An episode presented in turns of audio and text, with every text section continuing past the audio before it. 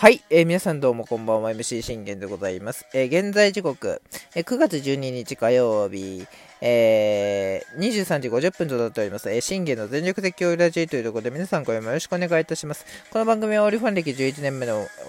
えー私信玄がオリックスの試合の振り返りから、えー日ハム戦の振り返りそして、えードジャースの振り返りなど、えーそして気になるチーム状況、諸々などを12分間で僕の思いの丈を語っていくラジオ番組となっております。勝ちました !3 連勝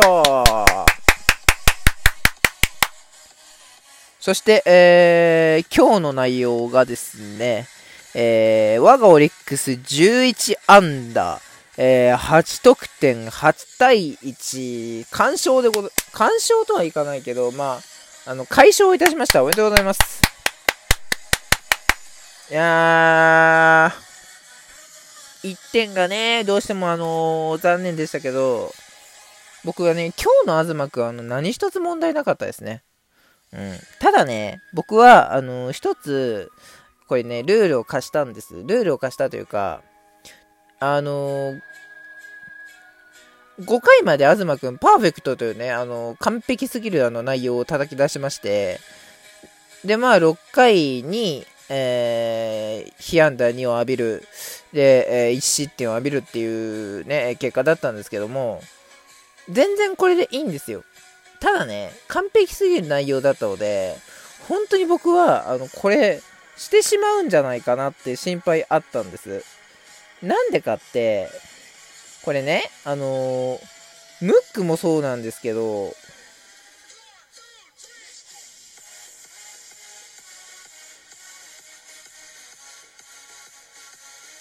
ムックもそうなんですけど、あのー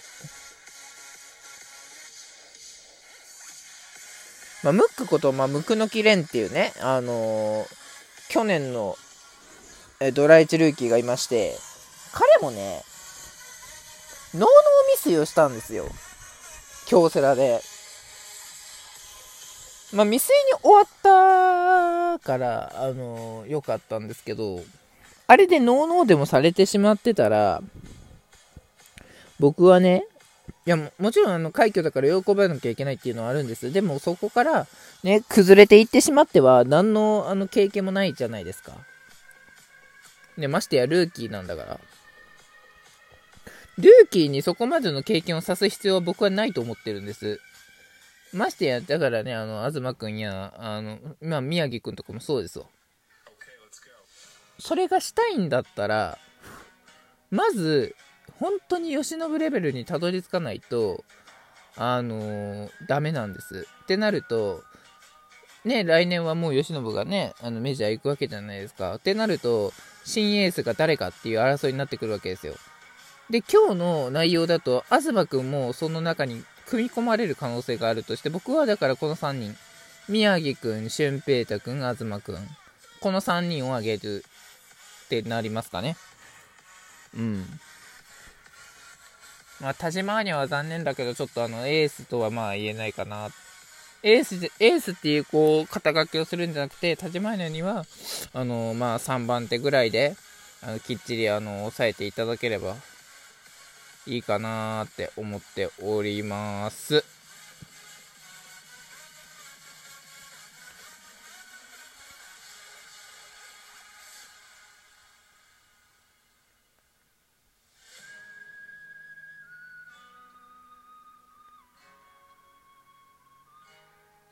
あのね、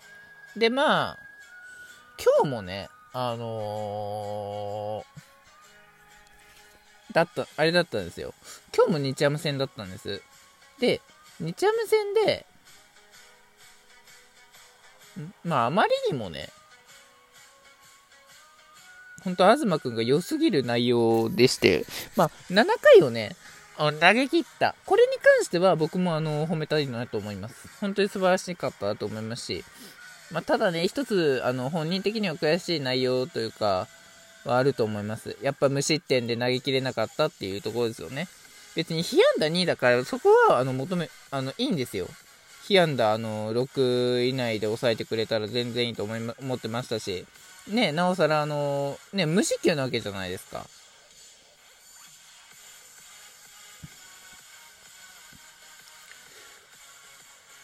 そんな無四球っていう内容、素晴らしい内容で、投げ切れるわけですから、7回無四球無失点っていうね、僕のね、求める、あの、完璧が、あの、近づきつつ、ね、あったわけなので、や、やはりその、あの、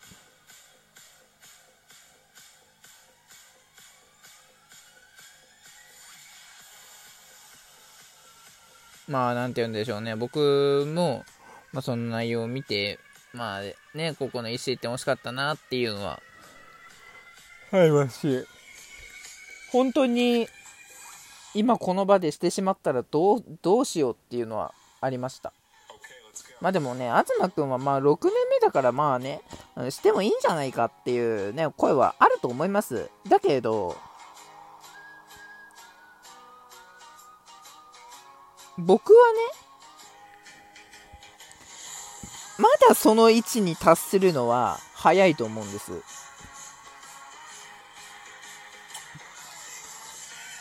極めた、すべてこうね、あの、極めて、もう沢村賞まで取り、ね、無双状態までのし上げ、そしてオリ絶対エースの座までね、のし上げて、そして、ね、オリ絶対エースから、え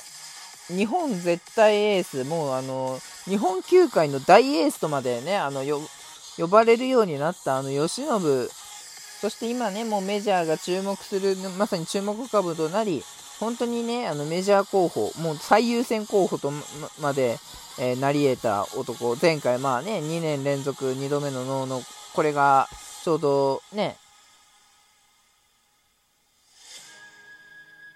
3日前の出来事ですから、その3日前の出来事で、えー、ノーノーまで叩き出すレベルになると。にしかも2年連続2度目のノーノーですよ。そこまで叩き出すんだから、あのー、ね、素晴らしいっていうことですよね。ってなると、やはりそこまで、あの、極めたからこそ、あの、そのね、教授までたどり着けるんですよ。でも、まだ東くんや宮城くんって、まあ、東くんはまあ6年目だから、まあね、チャンスがあったら、ね、来年あたり狙っていけばいいかなと思いますけど、宮城くんとか俊平太くんはまだまだ、あの、言うてルーキーの、ルーキーではないですけど、あの、ね、まだ、やっぱ投げきれてないっていうのがあるし、今はそこを目標とせず、とりあえず7回を、まあ、無,、ね、無失点で投げ切ろうねと。まあ、あの、被安打6以内で収めてくれりゃ何の問題もないっていうのが僕のあの、課す課題です。はい。まあ、無四球でっていうのは言いますけど、ね、どうしても四球は出してしまいますから、そこに関しては、まあ、2や3以上は、まあ、やめていただければなとは思ってますし、まあ、ね、全然、ね、2四球とかだ、3、2四球だったら全然まあね、僕自身もあの、ね、い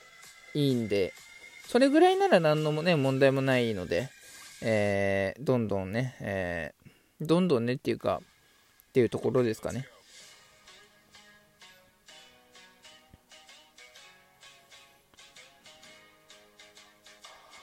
ということで、えー、遅くなりましたが、えー、振り返っていきましょう。えー、東くんと、ポンセの投げ合いで始まりました。そのポンセの立ち上がりなんですが、え佐野くん、宗くん、中川くん全員に対して3本、きっちり取られました。対する、え東くんの立ち上がりも、え万波、そばと清宮を3本きっちり取りました。もうこの初回の段階から、ね、東くんは到底ながら、お、